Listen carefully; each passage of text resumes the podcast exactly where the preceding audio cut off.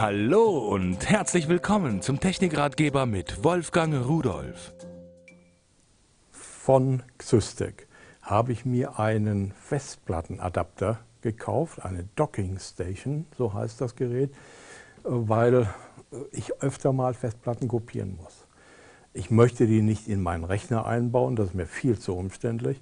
Und äh, zwei externe Adapter muss auch nicht sein. Und vor allen Dingen, das kann ja eigentlich die Elektronik allein. Von einer Platte was auf die andere schaufeln. Da muss ja nicht unbedingt der Rechner beteiligt sein.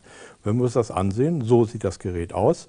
Und äh, da können wir reingucken. Da sind die SATA-Anschlüsse innen drin. Ist ein bisschen schwierig zu erkennen, schwarz in schwarz. Und hinten haben wir dann die Anschlüsse, Netzschalter ist klar, Netzteil ist auch klar, USB und E-SATA.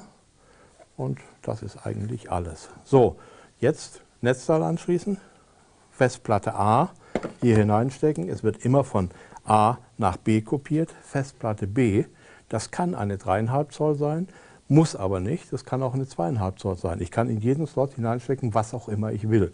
Was ist denn wichtig dabei? Nun, äh, die Platte, wo ich drauf kopieren will, muss mindestens genauso groß, kann aber auch größer sein als die, von der ich kopieren will.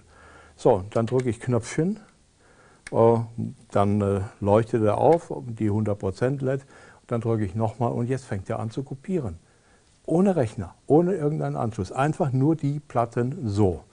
Das ist natürlich ideal. Das ist wirklich eine tolle Lösung. Ich kann aber auch entweder über eSATA, das ist dann dieser Anschluss, der wird gleich mitgeliefert, das Kabel, eine Verbindung zu meinem Rechner herstellen oder wenn ich das nicht habe als externen Anschluss, dann auch über USB und dann kann ich auch über die mitgelieferte Software sowohl das als externen Speicherplatz verwenden, dann werden die auch als externe Speicher erkannt, oder ich kann auch darüber kopieren. Den ganzen Vorgang, den ich hier so mache, äh, blind mache eigentlich, kann ich auch per Software machen. Ja, ein für mich ideales Gerät, weil es sowohl standalone wie auch am Computer angeschlossen funktioniert und es funktioniert auch bei Mac, selbst mit ganz alten, so ab OS 9 äh, geht es los.